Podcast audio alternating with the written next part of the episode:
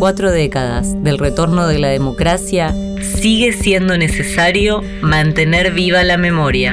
Soy Marta Ruffini, investigadora y docente de Historia Argentina en la Diplomatura en Ciencias Sociales y en la Licenciatura en Historia y en Ciencias Sociales. Estoy a cargo de la Unidad de Investigación y Extensión sobre Estado, Ciudadanía y Familias del Departamento de Sociales.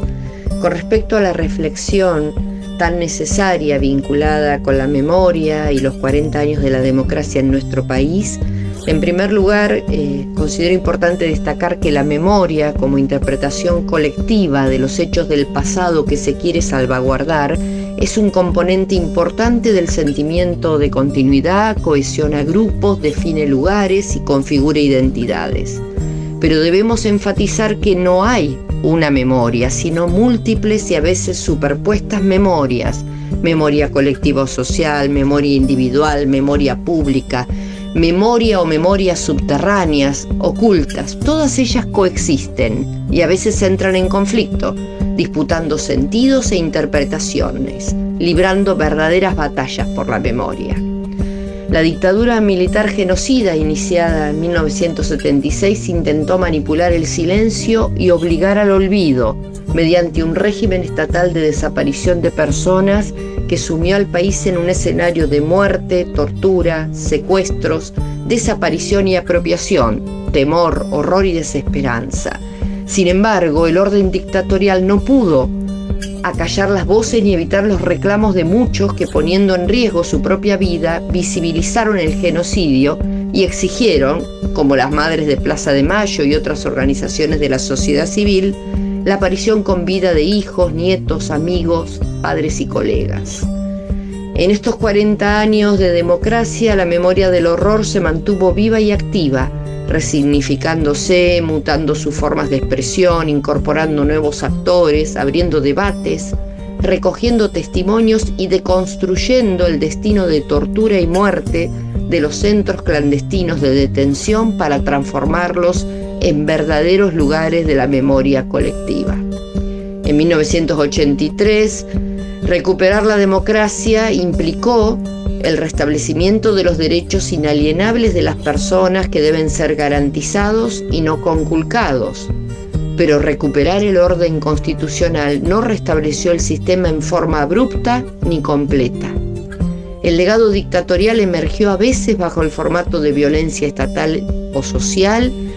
y otras enmascarado en expresiones de diferentes actores que resultaron negacionistas o distorsivas de la realidad histórica. En ese sentido, considero de fundamental importancia que la memoria del genocidio permanezca activa y presente para constituirse en un verdadero antídoto contra la violencia, contra el avasallamiento de derechos, contra todas las expresiones o situaciones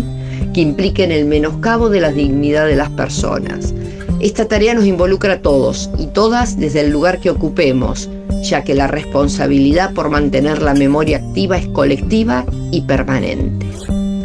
Como historiadora y docente creo que nuestro compromiso como parte del mundo académico y universitario debe contribuir en aportar para mantener viva esa memoria a través de la educación, analizando los diferentes contextos políticos, sociales, económicos y culturales de nuestra historia reciente en nuestras clases, motivando el debate, el disenso y la interpretación en un marco de respeto y co-construcción del conocimiento acerca de estos jóvenes 40 años, poniendo en superficie hechos, procesos y actores sociales y políticos. En suma, procurando que la historia, parafraseando a los historiadores franceses, sirva para interpretar el presente y tratar de evitar repetir los errores del pasado.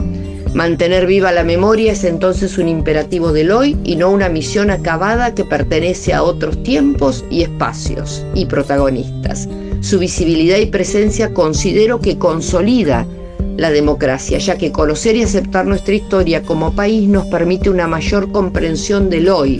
del presente y también reconocer claramente nuestras asignaturas pendientes, avances y logros de las últimas décadas tengamos en cuenta que si la memoria histórica y en particular la memoria del genocidio no se mantiene viva y visible, puede ser despojada de su sentido, ignorada más fácilmente cuestionada y en ocasiones negada.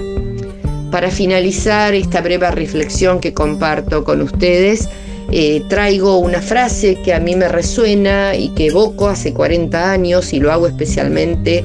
cada 24 de marzo y que fue escrita en 1806 por Mariano Moreno al prologar el contrato social de Rousseau. Si los pueblos no se ilustran, si no se conocen sus derechos, si cada hombre no conoce lo que vale, lo que puede y lo que se le debe, nuevas ilusiones sucederán a las antiguas y después de vacilar algún tiempo entre mil incertidumbres, será quizá nuestra suerte mudar de tiranos sin abolir jamás la tiranía. Un solo demonio en nombre del Estado ejerce un terror injustificado.